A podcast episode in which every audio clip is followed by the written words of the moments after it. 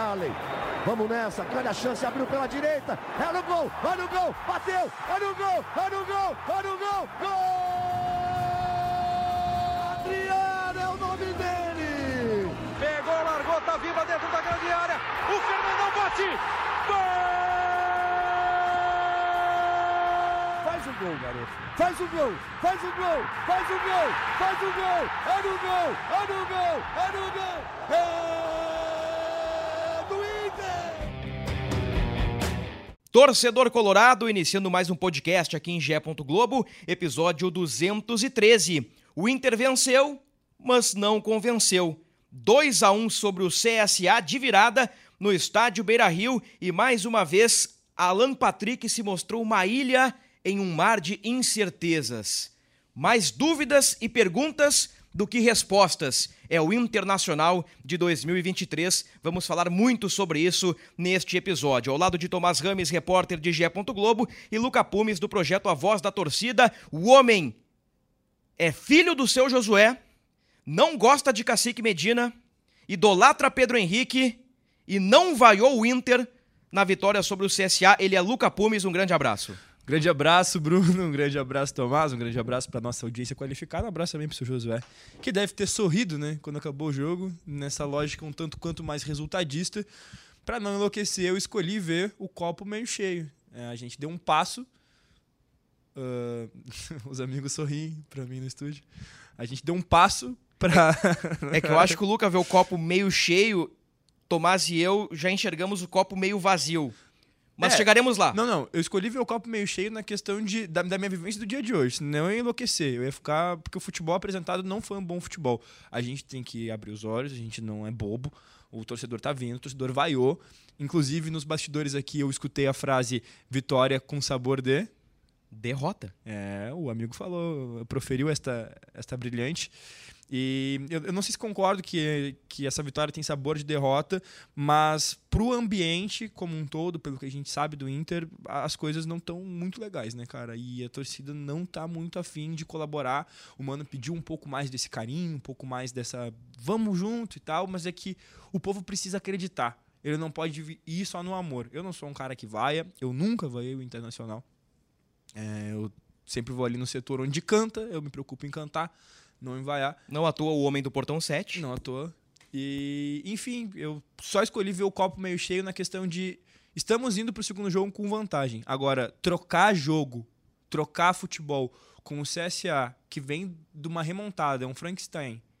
É, ele simplesmente botou metade do time para mais, para rodar para o mercado trouxe outros jogadores, aproveitou algumas coisas que tinha, colocou esse arremedo tático em campo e ele trocou o jogo com o Inter, isso é no mínimo preocupante. Falando em Frankenstein, ou Frankenstein, nós vimos isso no segundo tempo, né? No Beira-Rio. E os jogadores vestiam vermelho. Mas antes eu quero ouvir o Tomás, um grande abraço para ti, Tomás. Eu brinquei aqui nos bastidores que, pelo ambiente, eu fui ao Beira-Rio acompanhar, cobrir o jogo por Gé. Globo. Eu vi indiferença antes do jogo, eu vi vaias para Mano Menezes no telão, ouvi vaias no intervalo, ouvi vaias depois do jogo mesmo com uma vitória. E eu brinquei, gente, parece que foi uma vitória com sabor de derrota. Qual a tua impressão sobre tudo isso, Tomás? Grande abraço, Bruno. Um grande abraço, Luca. Bruno, você falou, acho que o pior de tudo é a indiferença. Sabe, eu acho que até quando há protesto, vai. O Luca até citou, né, que ele não vai ao Inter, né? Mas no setor que ele fica, no primeiro can tempo cantaram uh, PQP tem que ter raça para jogar no Beira-Rio, ou seja, é um protesto, né? É um Não protesto. é uma vaia, mas tá bem clara a inconformidade, né? Mas eu acho que o pior de tudo, Bruno, é como você cita. Você chega, você observa o Inter ali, a delegação chegando, e a indiferença. Não tem nem apoio e nem protesto. Isso mostra o momento do Inter, né? Que parece que o Inter está perdendo a torcida. E eu acho que isso é o mais grave, entendeu? Quando a torcida ainda tá irritada, ou seja, o ódio e o amor caminham juntos, né? Mas quando tiver indiferença, aí é momento para se preocupar mesmo. Contextualizando, uma hora e meia antes do jogo, eu fui até o portão 8 aguardar a delegação do Inter. Cerca de 50 pessoas estavam por ali. Talvez um pouco mais, porque tinha uns gaiatos passando de lá para cá, caminhando de um portão a outro. E eu tenho aqui o vídeo. E geralmente, quando o Inter chega no portão 8, ou tem aplauso, ou tem festa, ou tem ruas de fogo, ou tem protesto. Faz parte. Vou colocar para vocês o áudio aqui. da chegada do Inter ao estádio Beira-Rio ontem.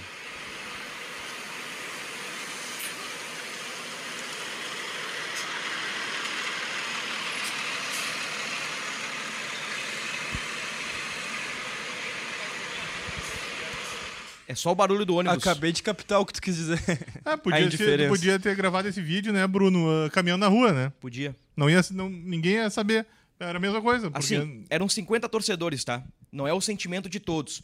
Mas pra mim é uma amostra importante do sentimento do torcedor colorado. O time chega uma hora e meia antes do jogo, tem ali cara tirando foto, filmando, não tem um grito, vamos inteiro, não tem nada.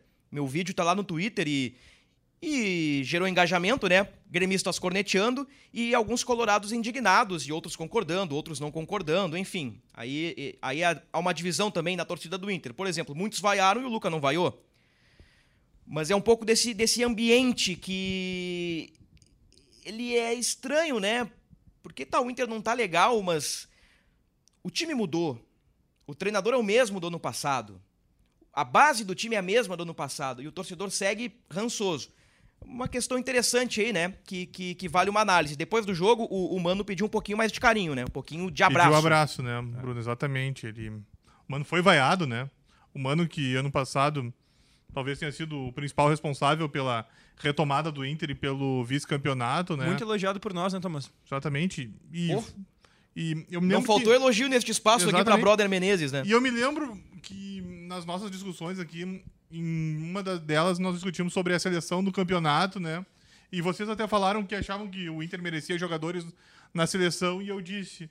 Ah, gente, eu, eu concordo com a seleção. Eu acho que o Inter não deveria ter jogador, mas eu acho que o treinador deveria ser humano, né? Porque eu via que ele sim era o responsável por aquele trabalho, mas parece que tudo aquilo ruiu e o 2023 do Inter, nós estamos chegando quase no, me- no- na metade de abril e o Inter não tem nada, né? O Inter vive da individualidade do Alan Patrick. O que, que vai acontecer com o Inter ah, no dia que o Alan Patrick jogar mal? Ou, imagino que o Luca não vai querer ouvir o que eu vou dizer, ou se o Alan Patrick se machucar. É, complicado. Sabe só, que. só colocar mais um áudio aqui. Vai lá, Luca. vai lá. A- ainda neste contexto de ambiente, aí a gente avança para as questões de jogo e questões também envolvendo Mano Menezes e jogadores. Aqui o momento em que Mano Menezes foi anunciado ontem no estádio Beira-Rio antes do jogo, antes da bola rolar. Vamos lá.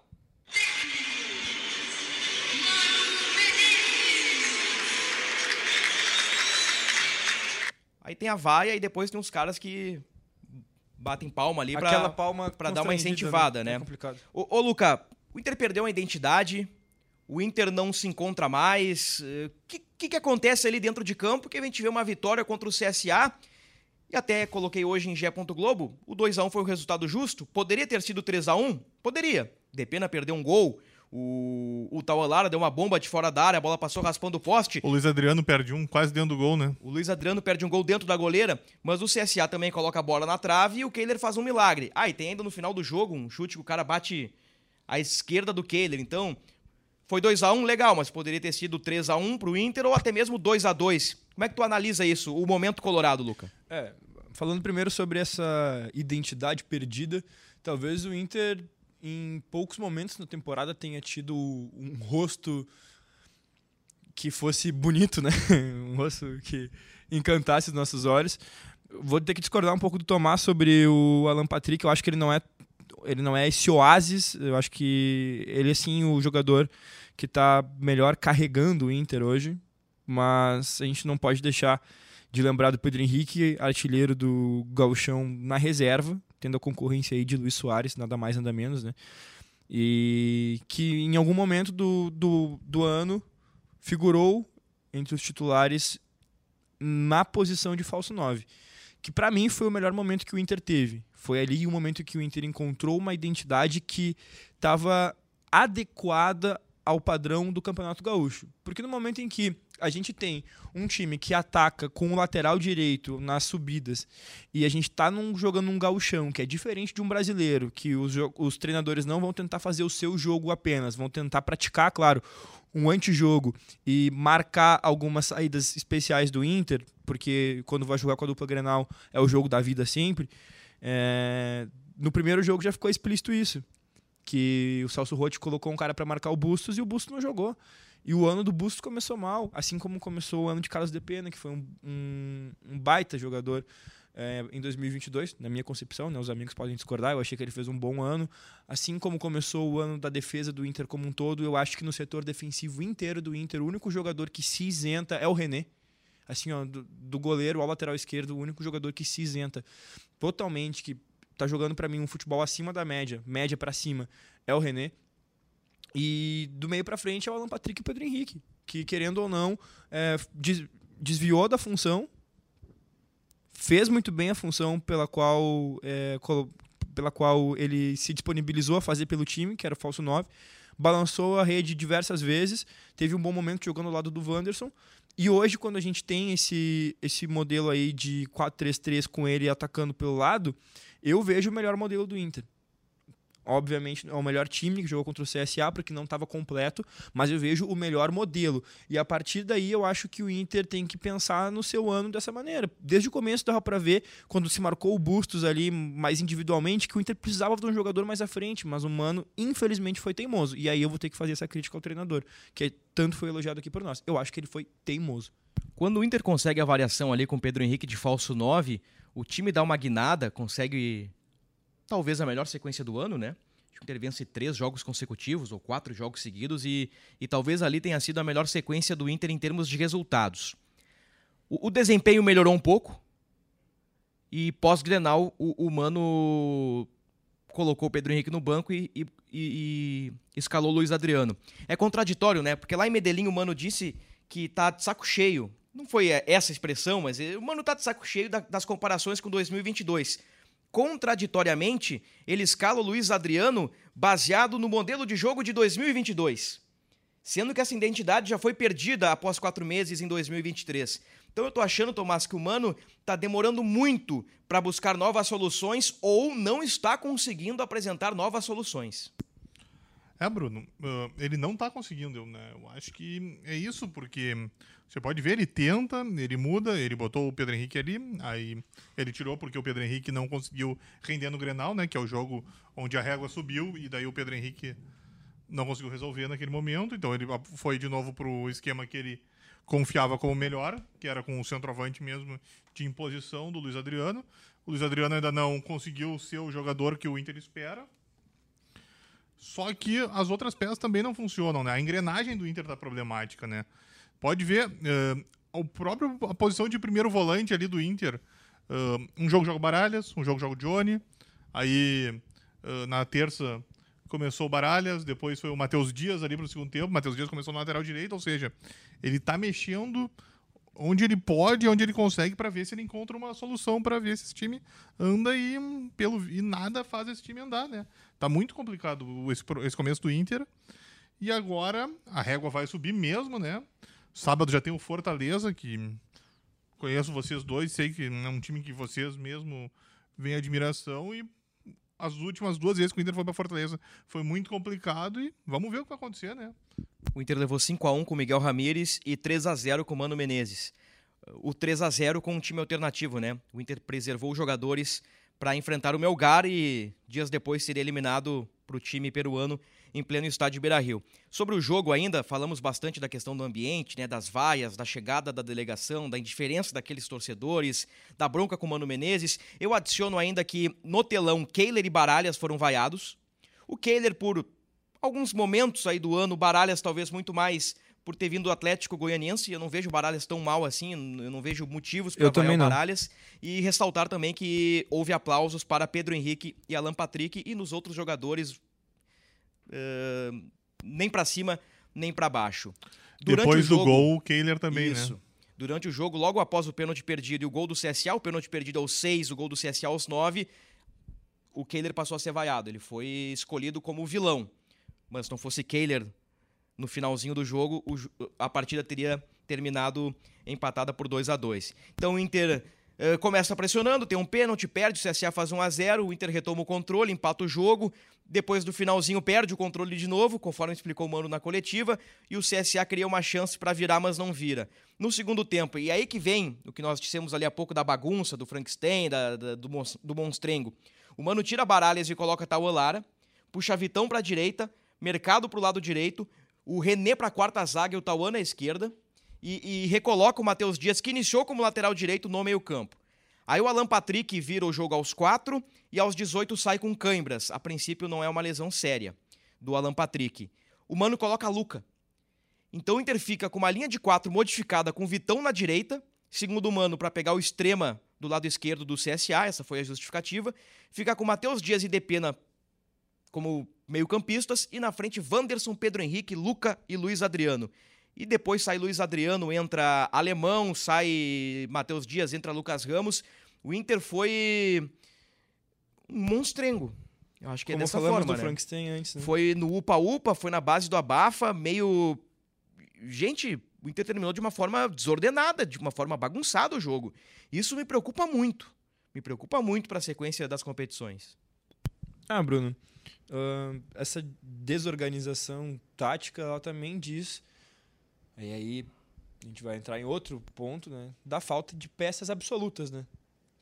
E essa falta de peças absolutas, de um pouco dessa demora de contratar também, faz com que o Mano precise improvisar algumas peças que, teoricamente, o Inter deveria ter no grupo, né? O Inter prometeu essas contratações e provavelmente elas só vão chegar no meio do ano ok, tipo, se é pro bem do time, pela saúde financeira, por melhores jogadores que vão chegar, às vezes vale a pena a espera. Só que o Inter não se blindou e não pensou isso da melhor maneira porque o começo do ano foi desastroso. Se a gente vai construir alguma coisa pro meio do ano e vai ter um- um- uma subida de degrau no meio do ano, o mínimo que a gente pode fazer é se preparar para esse degrau não ser tão uma pernada tão alta, né? Um, um passo tão grande, porque a gente precisava no mínimo ter um grupo que brigasse para chegar no, no- na final, quer dizer, para ser campeão gaúcho. E o Inter não brigou para ser campeão gaúcho. O Inter fez o mínimo para passar de fase.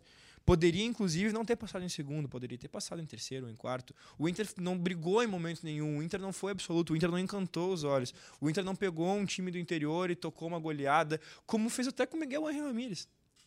O, o time do Ramírez, ele não era um time de encher os olhos, mas volta e meia o modelo dele dava certo no ponto que ele tocava 5, 6 aí. Tocou até numa, numa Libertadores. Ah, mas tocou no Olímpia. Cara, e daí, velho? Melhor do que pegar o Olímpia e perder nos pênaltis, sei lá. Entendeu? O Inter Eu até goleou, assim. né, Luca? Mas jogou. Teve problemas, né? A própria goleada contra o Esportivo. Ah, mas o aí- Inter sai atrás e mostra fragilidades, né? Contra mas o São Luís, no, no único gol do Wanderson no ano é um frangaço do goleiro. Quando tava caindo o mundo no estádio. Wanderson, esse ano eu vi muita gente falando no estádio sobre a falta de capacidade de conclusão do Wanderson.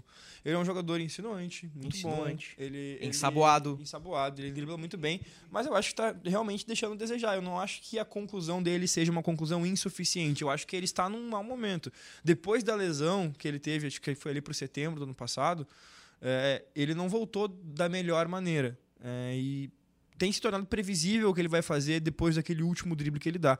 Que a gente sempre brincava, né, a gente, não nós aqui, né, o mundo, sobre o Robin, O que ele mundo. sempre que ele sempre cortava para um lado, sempre fazia a mesma coisa, mas não conseguiam pegar ele. Se tu vai fazer esse- sempre esse corte para buscar o, o, o gol, o mínimo que a gente espera é que essa conclusão, esse arremate seja certeiro. O Pedro Henrique, por exemplo, quando ele está na ponta, a gente não sabe se ele vai cruzar, se ele vai dar mais um sprint até o último risco da, da- do campo para cruzar a bola na área de outro jeito, bem, bem mais na fogueira, ou se ele vai virar e vai bater. Então se torna muito mais imprevisível, né? Bom, todos nós concordamos que foi uma vitória frágil, uma vitória insegura do Inter, mas foi uma vitória. Eu acho que assim, o Luca viu aí o copo meio cheio, nós estamos aqui analisando também o copo meio vazio, né? E analisamos o copo meio, meio vazio porque a atuação contra o CSA não é um caso isolado.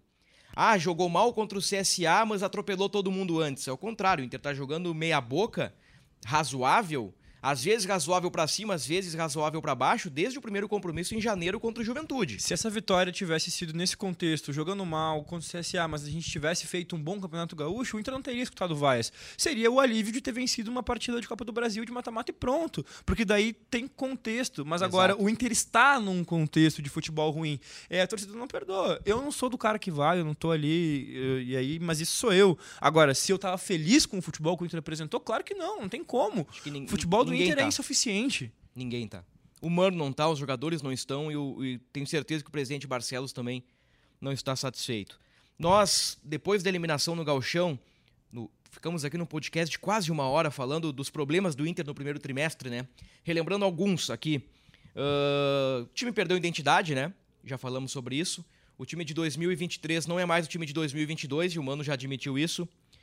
O grupo se mostrou insuficiente, o famoso elenco curto. O Mano olha para o banco e. O que, que o Mano vê? O Mano vê o Johnny ou o Baralhas? Ele vê o Bustos ou o Mário Fernandes? Ele vê. Pedro o, Henrique ou o alemão? O Wanderson ou o Pedro Henrique? Ele vê o alemão ou o Luca? Então, tipo assim. Ano passado ele via um Edenilson, via um Tyson. E, e o Inter se desfez destes jogadores e nós analisamos que de uma forma correta pelo ambiente, mas o Inter não trouxe as peças de reposição.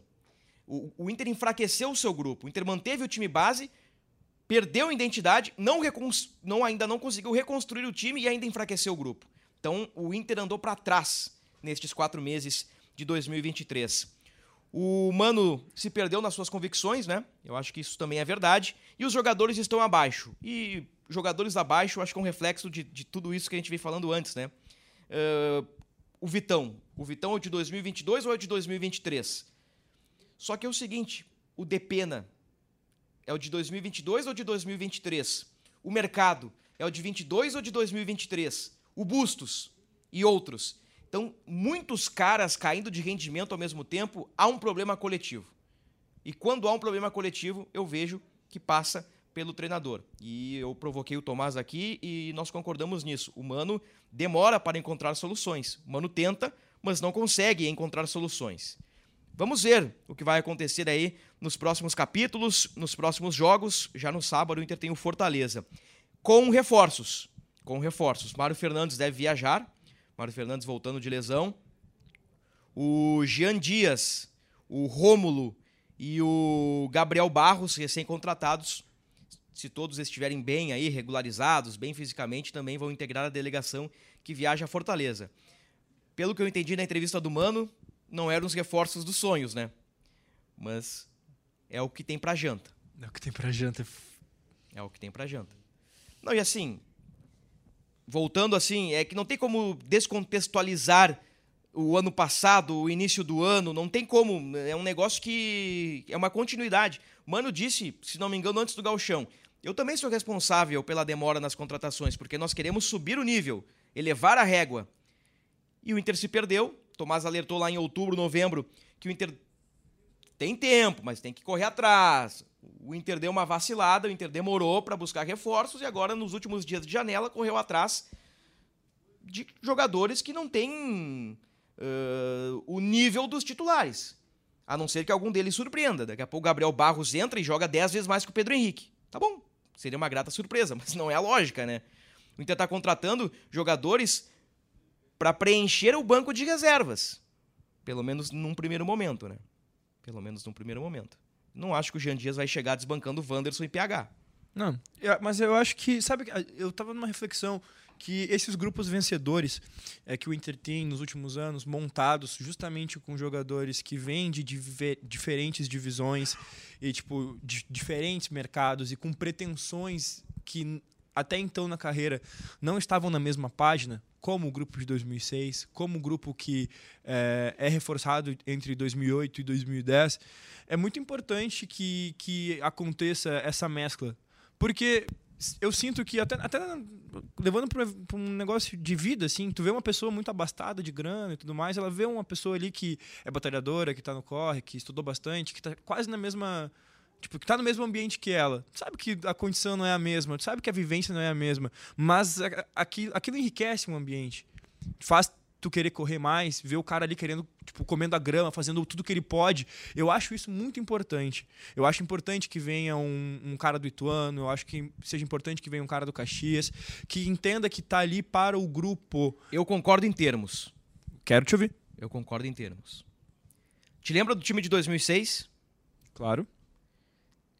Algumas peças curiosas naquele time. Ah, veio gente Por do exemplo, Paulista, veio gente do 15. Márcio Mossoró, Ricardinho veio em 2015, Veio uh, Cinco. 2005, Léo. o Léo, campeão do mundo, Renteria, que ninguém conhecia, uh, Edgley, Edmilson. Mas aí eu te coloco, Quem é o Fernandão do Inter de 2023? Ah, sim. Quem sim. é o Paulo César Tinga?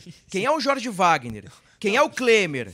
Quem é o Sobis, Índio? Quem é o O Heller? Bolívar. Quem é o né? Yarley? Mas eh, aí, tá- olha só também. né, o- Faltou o nesta janela, base, Luca. O... Faltou qualidade nas Concordo, contratações. Concordo. concordo Qualidade. Contigo, concordo contigo. Concordo contigo. Ah, eu falei que eu acho importante que tenha isso, mas também um, um elenco de galácticos. Eu, eu- eu quis dizer isso, mas o Inter não tem um galáctico. Ponto. Concordo. Eu acho que o Inter. Os jogadores que o Inter trouxe no meio do ano, do ano- no meio do ano passado, naquela janela, na verdade, de transição, né? Que é a famosa janela russa, né? O russo-ucraniano. Que foi no final de abril, né? O Alan Patrick vem muito bem, o Pedro Henrique vem muito bem, o Carlos Depena vem muito bem, Wanderson. o Wanderson vem muito bem. São jogadores que nos agregam, né? São jogadores que nos agregam muita qualidade. E o Inter mudou de figura quando esses jogadores chegaram. A maioria desses jogadores atualmente não está bem. Pra para ser justo, na verdade, o Alan Patrick e o Pedro Henrique, para mim, são os nossos expoentes hoje. O Alan Patrick, se não fosse ele na, assumir em alguns momentos que ele pode botar a bola embaixo do braço e jogar, talvez o Inter tivesse momentos piores nessa, nessa campanha até agora. Inclusive no Grenal, parece que ele falou: Meu, chega, eu vou resolver isso aqui. E aquela jogada parece uma jogada feita com irritação. Em outros momentos também o Inter tem o Alan Patrick fazendo algumas jogadas que parece que ele já não tá mais confiando nos outros e aí ele decide fazer sozinho e dá certo. Nesse tópico, Alan Patrick, eu tô mais com o Tomás. É Esporte Clube Alan Patrick. Seis gols nos últimos seis jogos. Os últimos dez gols do Inter, É. seis são dele. Mas Pedro Tipo, Henrique é é um artilheiro na absurdo. reserva, pô. Tudo bem, mas o Pedro Henrique artilheiro na reserva, o Pedro Henrique eh, ele, ele fez gols nos primeiros jogos do ano. O Inter já tá no 15 jogo da Sim, o temporada. cara- e mesmo assim ele tem mais gols. Não. E mesmo assim, e ele Tudo bem. transitou de posição para posição, e o Mano bota ele de um lado, Quantos e o Mano gols bota Luiz ele Adriano? do outro. O Luiz Adriano? Um gol? Um gol. Luiz Adriano tem o quê? Um gol em. Ele joga o Grenal, joga o Esportivo, Caxias, Caxias, Medellín, CSA. Deve ser um gol em seis jogos. É isso aí, né? É isso. O Luca tem um gol. O alemão tem dois gols. O alemão que entrou depois do Luca, né? No jogo contra o CSA. Eu não sei se o gol lá em Medellín não colocou o Luca à frente do alemão na hierarquia. O Wanderson não faz gol. O Wanderson tem um gol, tem um gol no ano. É um Então, peru se lá do cara. É São tem- Luís, né? Se tu tem um cara ali que é maestro, camisa 10, o cara que tá ali pra pifar, pra articular, e o cara faz seis gols nos últimos seis jogos, pra mim esse cara tá levando nas costas. Seis gols nos últimos dez do Inter é um número muito alto. Qual foi o entendeu? último gol do PH? Vamos lá. E aqui, e, e aqui não tô fazendo crítica pela crítica. Não, eu acho claro. que o PH joga pra ser titular do Inter. Joga pra ser titular do Inter. Mas é que eu, aqui eu, eu tô colocando, eu, pelo menos é minha opinião, do de protagonismo do Alan Também. Patrick. Se, se não fosse o Alan Patrick, gente, o que seria do Inter? Ah, mas eu, eu Então vou não te- tem um reserva pro Alan Patrick também, né? Tem mais essa. É, mas... Se o Alan Patrick bobeia, bater na madeira aí, inventa de, de dar alguma coisa com o Alan Patrick, quem é que joga? Vai jogar o Maurício por dentro? O último gol do Pedro Henrique foi na vitória de 2 a 0 sobre o Aimoré, 25 de fevereiro. Gente, isso foi antes do Grenal. Isso foi na primeira metade dos jogos. Faz muito tempo que o PH não balança as redes. É, mas eu acho que ele foi de extrema preponderância pro segundo gol acontecer. O segundo gol Com que é do. Patrick, que ele puxa aquele Ele- ele contra-ataque. a jogada. Ele lança o Luiz Adriano, a Não. zaga afasta com- do jeito que dá, e aí o Alan Patrick chega com aquele tapa nojento. né? Nojento, Que a nojento. bola, tu vê o gol, assim, a câmera de trás, ela sai do raio de, de, de atuação ali da, da, da goleira e ela volta pro gol.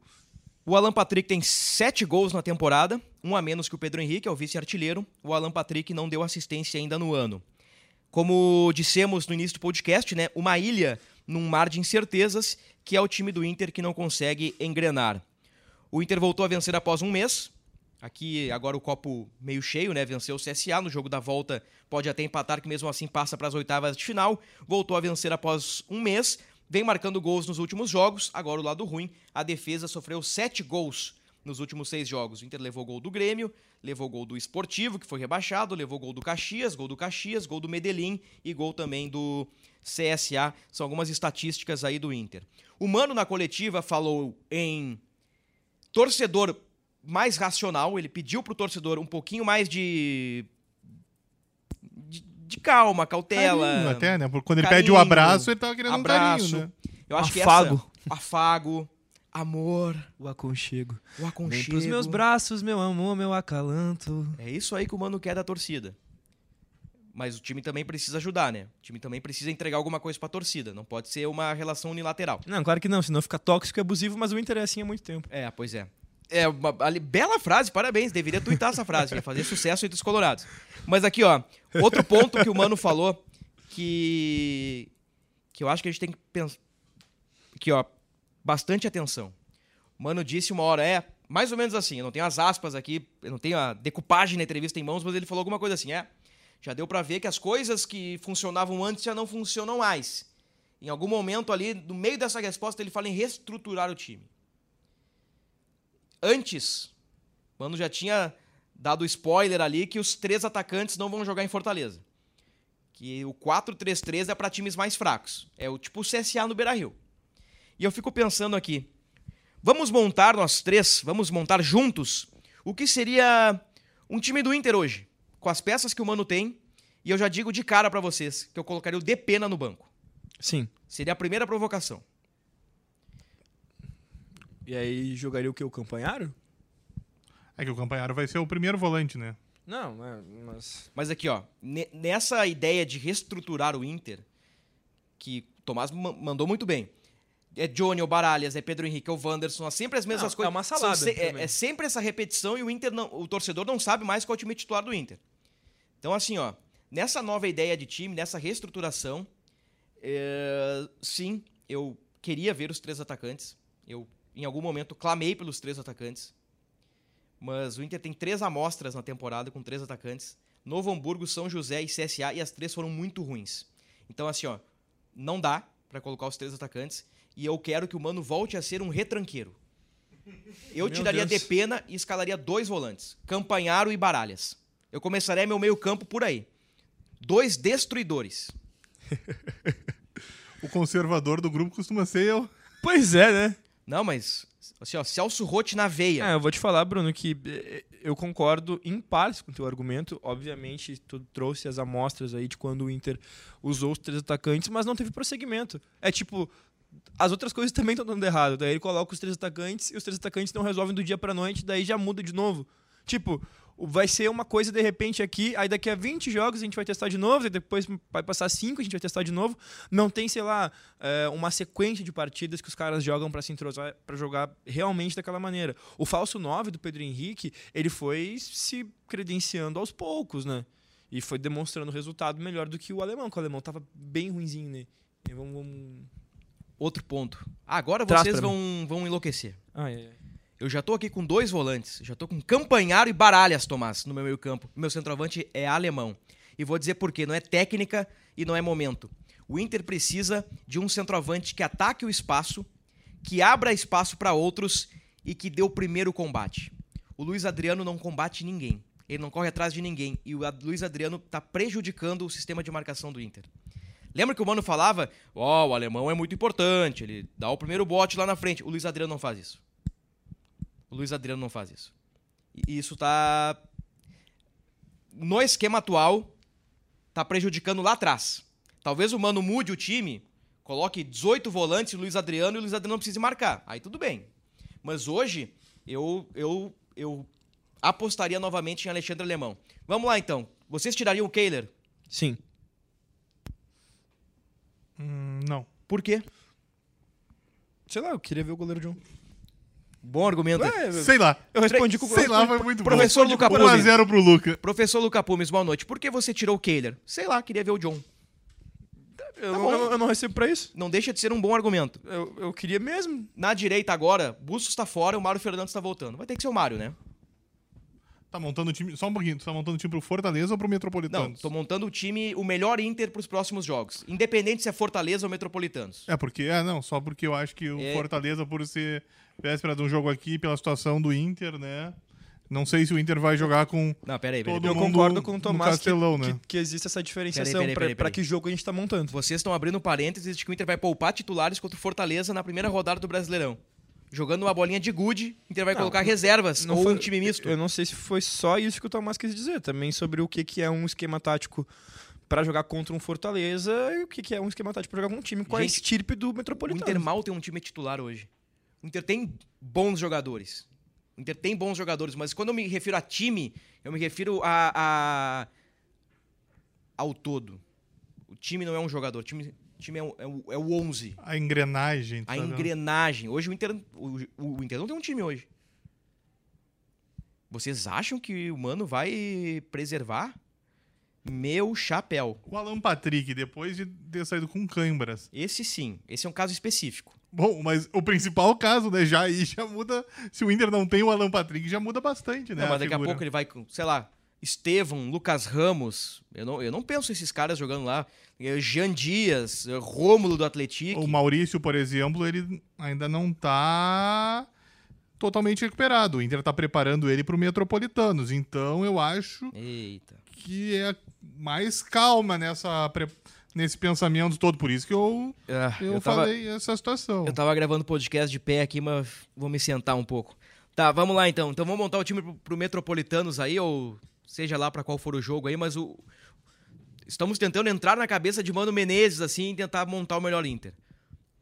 O Luca volta no John, Tomás não, não mexe no Kehler, né? Eu também não mexo no Não, Kehler. vam- vamos lá. Pra esse jogo, eu não mexeria agora também. Eu achei que tava falando. do- Não, não. Quando tu provocou a primeira vez, eu achei que tava falando de maneira geral, montar o melhor Inter pra temporada. Não, não, Então, mas pera, mas a- pera pra um agora a A, gente man- temporada começa agora. Na verdade, a temporada começou em janeiro, né? Mas assim, a temporada começa agora no sentido de que vai começar quarta, domingo, quarto, domingo, quarto, domingo, quarto, domingo. Então, assim, o Inter... Assim, ó, pra contexto, eu ma- mantenho o Kehler, mas eu acho que se Tá. a gente fosse pegar peça por peça, ah, sei lá, o melhor momento do, do goleiro John, pra mim, é melhor que o melhor momento do goleiro Kehler. Tá. Eu tenho muitas dúvidas com o Kehler, mas ele, ele... É que é difícil, né? Se, se o Kehler não faz aquela defesa no fim, é fora Kehler. Agora ele faz a defesa no fim, é fica Kehler, né? Mostra que ele está em xeque. Mas enfim, eu acho que o Inter não tem um goleiro confiável. Adiante, é Mário Fernandes. Hoje, né? Não tem bustos. Vocês tirariam o mercado ou o Vitão? Porque assim, ó, né, né, o Mano fala em reestruturar o time. O Mano fala em reestruturar o time. Tá me dando um desespero de não saber responder O, essas o coisas. Mano cara. vai tirar.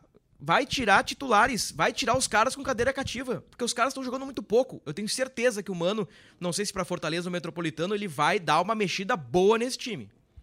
Ele vai tentar uma nova forma de jogar. É a minha leitura da entrevista dele. Eu acho, por exemplo, que Moledo vai jogar. Moledo vai voltar a ser titular do Inter. Na vaga de. Eu acho que do mercado. Que hoje o elogiado mercado, um zagueiro que mescla virilidade com técnica, ele joga de terno e calção sujo de barro, E tá a jogando mal o mercado. tem, né? E ele é um líder, mas tá jogando mal. Mas o Vitão também tá, tá taco a taco essa briga aí, né? Aí que tá. Tá, tá. la- Largamos pros deuses aqui, então. Não, é, eu, vou, eu vou mudar um pouquinho. Eu diria assim, ó. Hoje incontestáveis são René, René. Alan Patrick e, e segue o baile. Quem são os teus, Luca? Meus incontestáveis: É. René, Alan Patrick e Pedro Henrique. René, Alan Patrick. É. Vou dizer mais. Talvez. Eu acho que se o Maurício eh, se recuperar, ele também, entendeu? Eu acho que É, o Maurício, o Maurício é tem que jogar. importante na engrenagem Não, do É Inter. importante, claro. Mas aí como que encaixa todo mundo, né? Eu vou, eu vou, eu vou ser incoerente em relação a episódios anteriores. Eu acabei de dizer, né, que o 4-3-3 não funciona, então aquele papo, eu vim com um papo lá atrás, ah, tem que jogar Pedro Henrique Wanderson, tem que jogar Pedro Henrique Wanderson, eu já não, eu acho que tem que jogar um de novo. Eu já acho que tem que jogar um de novo. Eu tô, eu tô que nem o mano, toda semana eu mudo o time. Mas- O meu time hoje seria Keiler, Mário Fernandes, Moledo, Vitão e René. Asterisco, Taolar entrou muito bem contra o CSA. Eu não sei se o Taolar não merece mais minutos. Campanharo, e aqui eu tô dizendo Campanharo por característica, né? Não, não sei como é que o Campanharo vai se apresentar. Baralhas, Alan Patrick, Maurício, Wanderson ou Pedro Henrique e Alemão. Pra mim hoje é, o- é um, o Inter precisa voltar a competir, o Inter precisa voltar a ser intenso. O time do Inter tá ah, mole. Eu, eu ia colocar uma, uma palavra na frente, mas vou evitar. O Inter tá mole. Hoje o Inter é um time mole. O Inter marca mal, O Inter parece que não tem intensidade. Eu não sei se o Inter tem algum problema físico ou se o Inter corre errado, mas pelo menos é, é a minha impressão. Tá, assim, ó. O Inter não tem a virilidade de 2022, Luca Pumes. eu, eu tentando entender o teu time como ele ia atacar, porque daí ele tem um ponta de um lado, não tem um ponta do outro, mas também não tem um, um lateral que apoia. Não, mas ele é Maurício e Wanderson Pedro Henrique. Alan Patrick por dentro e um centroavante. Mas o é a Maurício mesma não é coisa. ponta, né? A única diferença é que eu tirei um, um- o DPN e coloquei um outro volante. E deixei um time mais recheado. Sim, mas Gente, é que daí o Maurício ali não tem o Bustos, que é rápido, tem o Mário Fernandes, que Eu é vou, um lateral eu vou dizer pra vocês, tá? Eu já vi alguns jogos do Baralhas. Eu já tinha visto o Baralhas no Goianiense, mas agora no Inter a gente vê. O Baralhas não é primeiro homem, o Baralhas é segundo homem. O Inter contratou o Baralhas como 5, então se contratou como 5, na minha opinião, contratou errado. Baralhas pra mim é 8, não é 5. Os dois me olham, Cara, é que a gente... contestam a minha indignação. Desculpa, pra che- a gente chega nesse horário aqui agora e tem várias coisas que tu provoca que já começam a, a bater tristeza. É, ba- algumas coisas batem tristeza, eu tô falando sério. Tomás tá rindo aqui. É, mas Tomás tá rindo.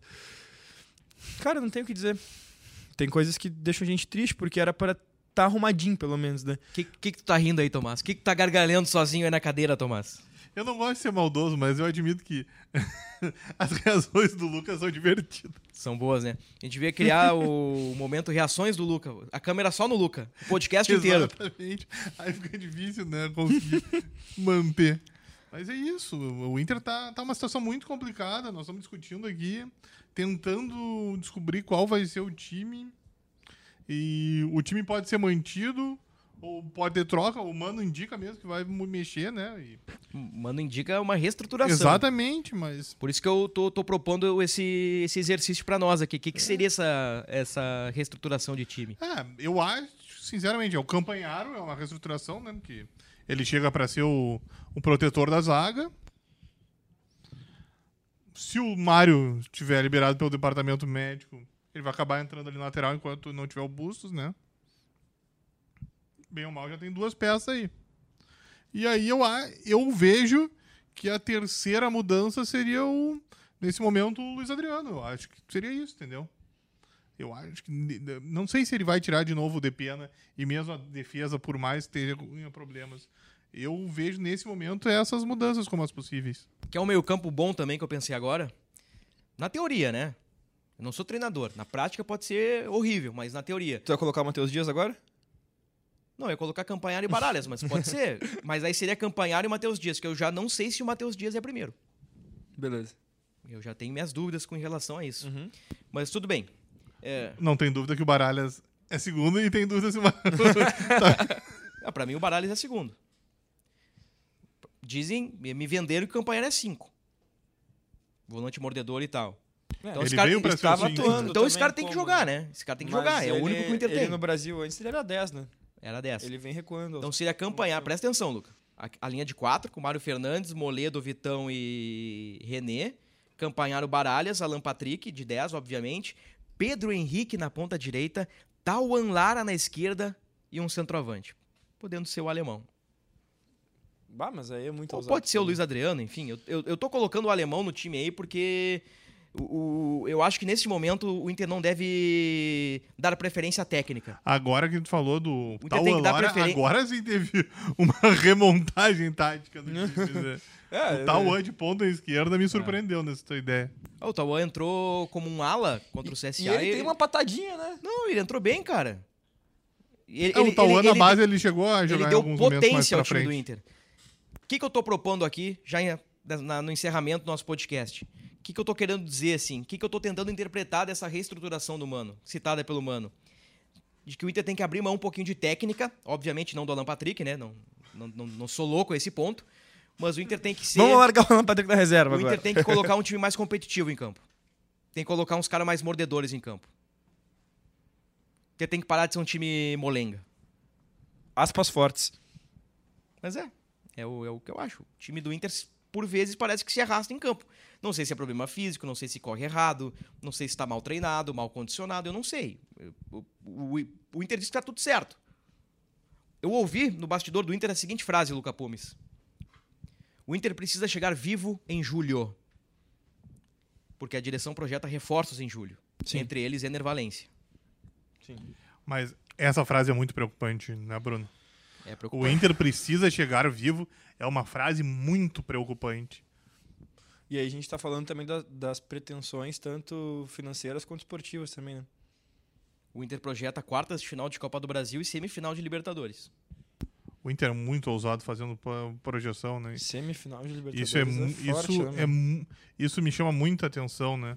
Quartas de final na Copa do Brasil eu já acho muito arriscado, principalmente para um time que nas últimas duas edições não conseguiu passar de uma fase sequer e semifinal da Libertadores é muito arriscado, entendeu?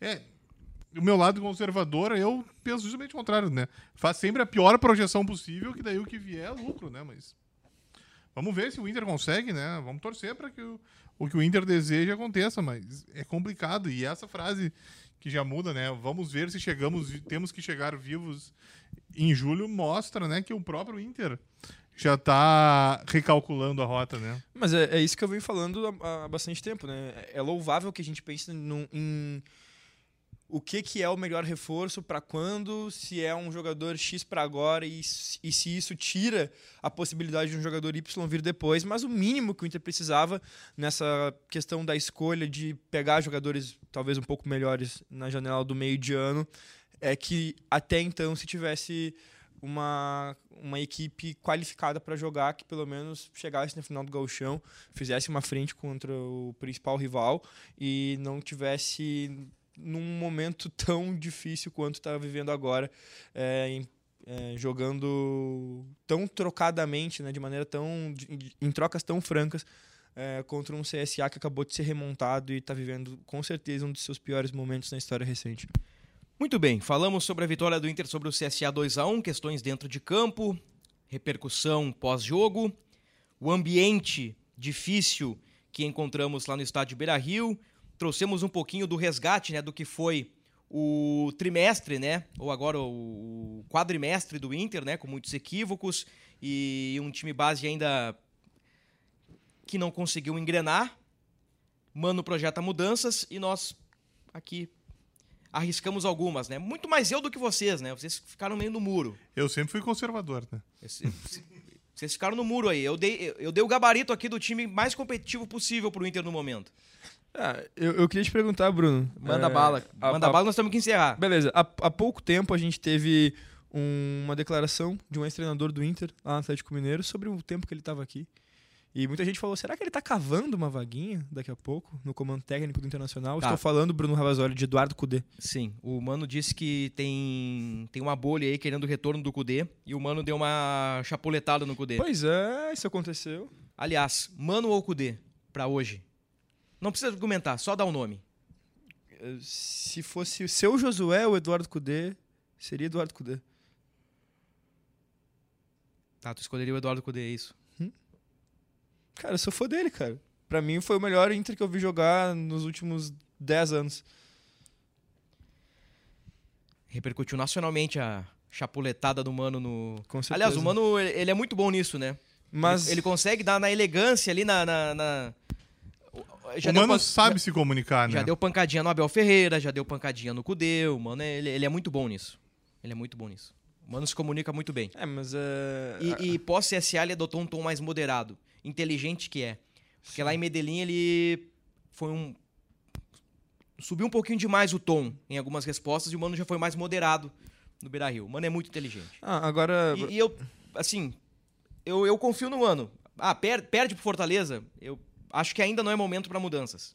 Acho que apesar das críticas que nós fizemos ao Mano, e quando a gente critica um treinador, a gente não quer a demissão dele. Não é isso. Ninguém, pelo menos eu, eu não quero Não, a demissão do. Mano neste momento. Também não. Não, Mas, Ninguém pediu a demissão do Mano, né? Mas não, é, um, não, é um não. cara É que uma- tem currículo, que tem capacidade para reinventar o time do Inter. Ele tá E ele demorando. já fez isso no Inter, né? Ele já fez. O Tem- próprio Inter, fazer de depois, depois do Melgar, o Mano reinventa o Inter, né? Mas uma, uma coisa é tu me perguntar em comparação de treinadores, quem eu prefiro. Não, Agora, claro, se tu me claro. perguntar, tu acha que é momento de mexer no comando tático do, do comando técnico do Inter é, e, sei lá, é, aproveitar que. A, a conspiração ela existe, né, Bruno? E eu acho que é importante a gente falar. Porque no momento em, No momento em que se começa a ventilar uma, uma multa dele, que ele quer sair, e no mesmo tempo que ele quer a multa, ele fala do Inter. E aí, ah, o, o presidente do Inter é amigo do Cudê. E agora? O Inter não tá bem. Que, tipo, a Cara, conspiração começa, tá Pra ligado? mim isso é uma, uma narrativa que não faz sentido na minha cabeça. É, aí, o, que eu, o que eu trouxe assim é só pra, pra gente elucidar um pouco quem tá nos ouvindo, mas. Não, mas foi uma boa lembrança.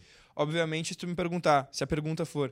é, quem tu prefere no comando técnico do Inter hoje? Tu acha que é momento de trocar? Eu diria que não, é momento de trocar Mano Menezes. Tipo, agora, futebol apresentado, o time do Eduardo Cudê, na minha concepção, jogava mais bola. Bom, pra gente fechar o podcast, não sei se já dissemos e se já foi falado, a gente repete. O Inter aí anunciou pós-CSA o Jean Dias, do Caxias, né? Ex-Caxias. Contrato até dezembro deste ano.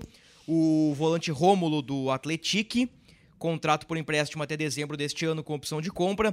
E também o Gabriel Barros, meio atacante do Ituano. Esse é um contrato até dezembro de 2027, né? Portanto, quatro temporadas são os reforços do Inter aí.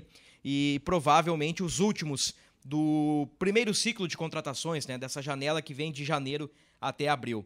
Para fechar, Luca Pumes, o teu palpite para Fortaleza, o Leão do Pici e Esporte Clube Internacional. 2 a 2 2 a 2 Deixa eu anotar aqui. Luca, 2 a 2 Manda o teu palpite aí, Tomás. O Luca gosta de gol, né? Gosta. O Luca, o Luca tava, meio, tava meio conservador no podcast, mas voltou pra ousadia e Não, alegria. ele quer aposentar o Vitão no mercado com esse placar aqui.